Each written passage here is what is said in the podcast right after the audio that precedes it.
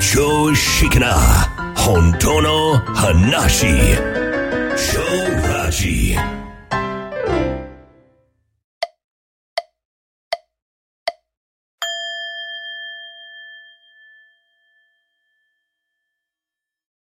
はい、こんにちは。超ラジナたちです。はい、同じく秋です。はい、えー本日は、えー超ラジポストに投稿いただいた K さんからいただいたご質問です。はい。はい。 YouTube で活躍しているある非二元のメッセンジャーの方から聞いたお話です。はい。人間は誰もがすでに覚醒しているので探求する必要はありません。逆に探求すると迷います。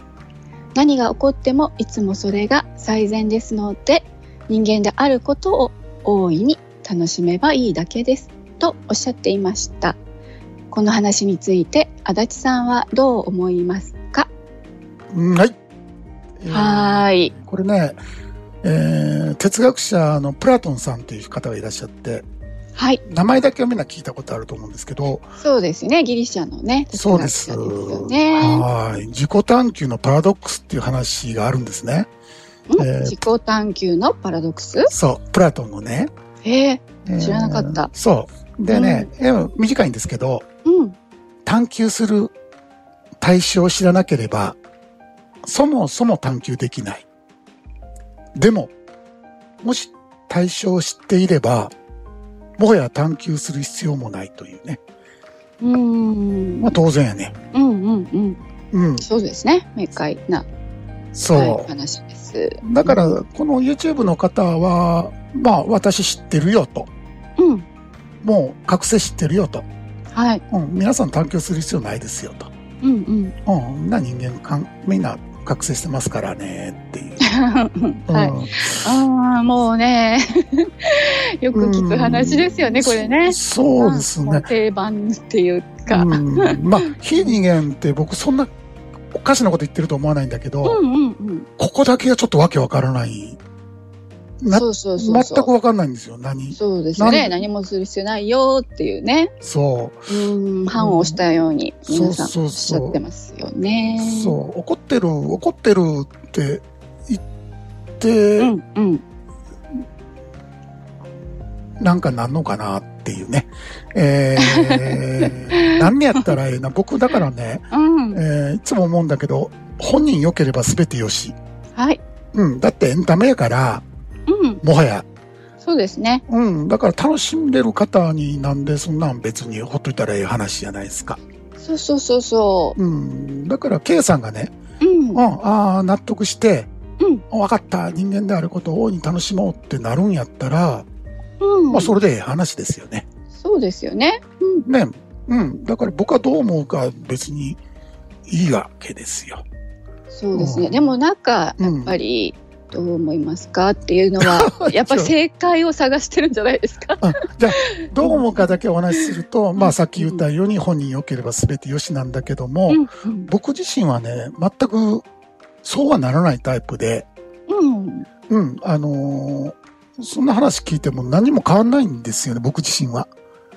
そうですね。うまんあ絵に描いた餅みたいなね、話ですもんね。うん、自分が、その、そのメッセンジャーの言われる方、うん。これももっともな話なんだけども、はい。それを自分で体験して、うん。うん、完全にそれを自分のす、そこにそこで生活するようになれば、うんうん。うん、あのーそう、そうなるんやろうなと。うんうん、もうどうしようもない世界に生きてるから、うんううんんもう最善という言葉が使わないけども、もうんうんう、それし、それしか起こらないっていう意味ですよ。はいはい。うん、そういうパラレルとかないんですよ。うんうん、あのーうん本当はね。うんうんそれしかない、現象世界って。うん。うん。いいもいいも悪いもなくな、ね。ないんですよ。うんうん意味も価値もないんですよ。はい。うん、それが起こるべくして起こってるだけの話なんでね。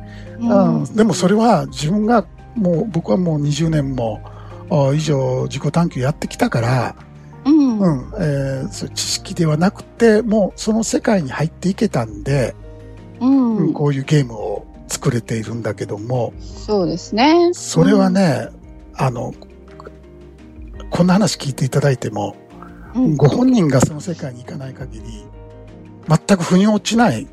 そうそうそうだからそその場では、うんあそうかなーって思うかもしれないけどうんやっぱりなんか落ち着かなくなると思うんですよね。ね。だって、覚醒が何か分かんないじゃないですか。うんうん、その聞いても。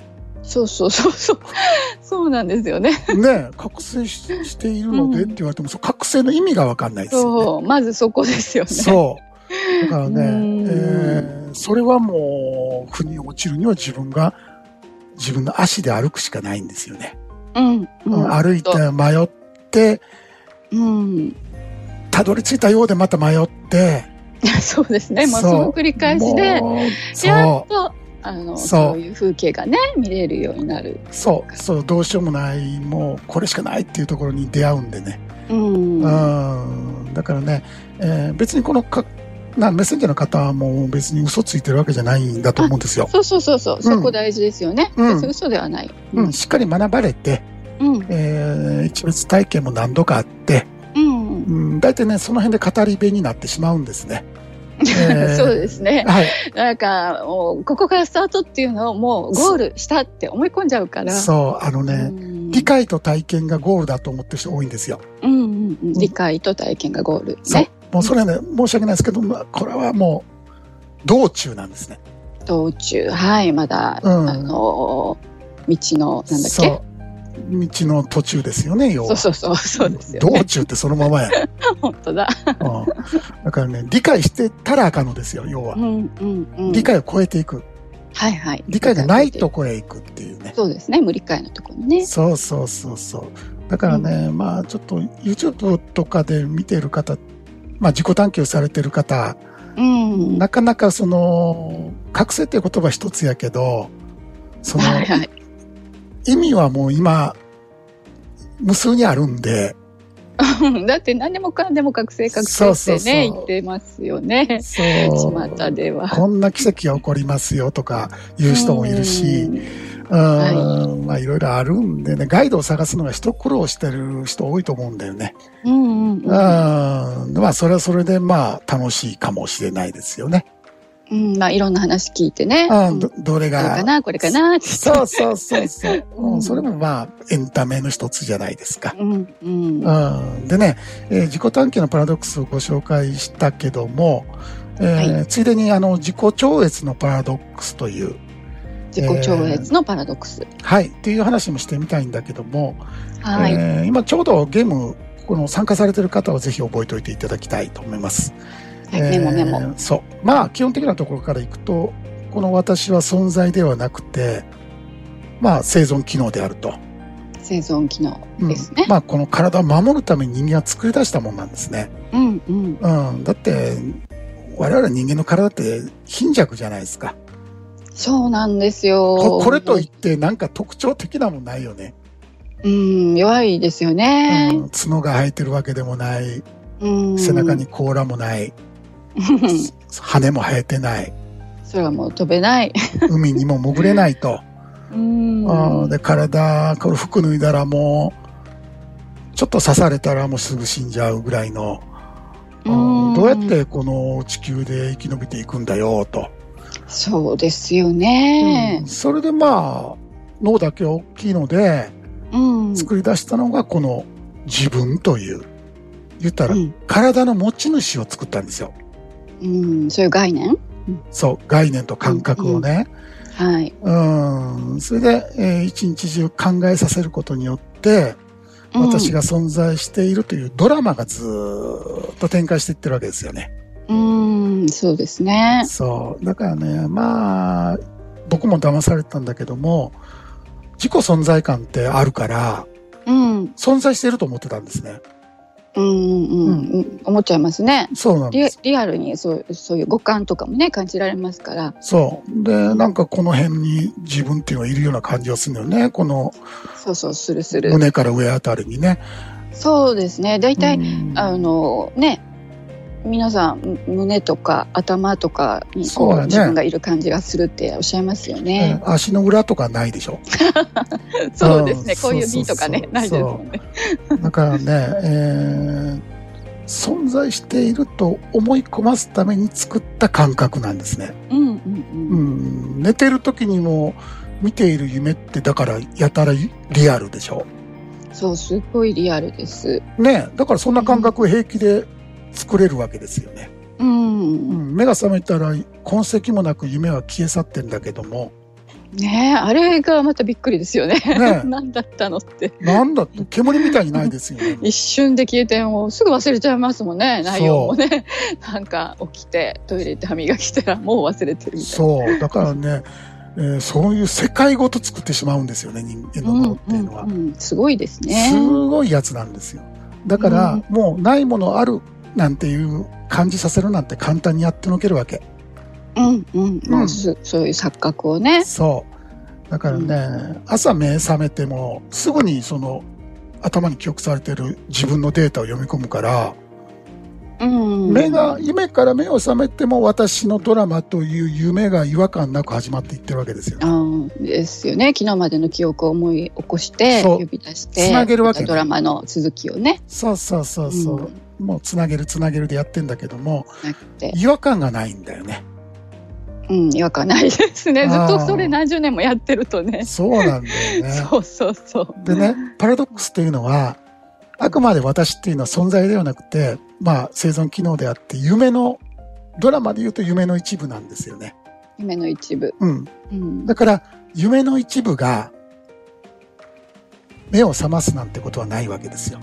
うんうん。おそれはもうとんでもないですよね。だって存在してないですよね。うん。目覚ました瞬間うにん。。うん。うん、だからね、私が自己超越すると思い込んでる人が、まあ、最初はみんなそうなんですよ。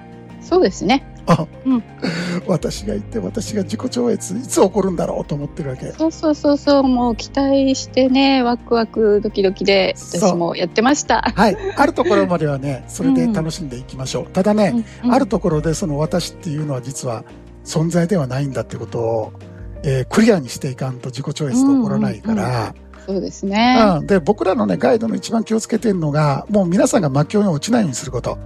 もうそこですよね。そう、えーうん勘違いしてなんか分かったとか理解したとか、うんえー先ほど言ったような話になってしまわないようにそうそうそう、そこで、うんちょっと待った。そう これいつも最善だなんて言い出したら、うん。うん、もう本当にずっとやられてしまうんで、うん。うん、私は一体誰なのかだけを見る、そうですね。うんもうそれしかないですねう。んそしたらね1日6万回やってくる思考だってことは分かりますわうん、うん、はっきりします。そううんはい。だからね、えー楽しみながらも、えー締めるとこは締めな、ね、自分は何者か、えーそうそうそうそう思考に騙されないようにしっかりと油断なく脇を締めていく。はい。はい。ということも一緒にやっていきたいと思います。はい。本日はこの辺で、それではまた来週土曜日にお会いいたしましょう。お相手は長ラジの足立と、秋でした。それではどうぞ。良い休日を。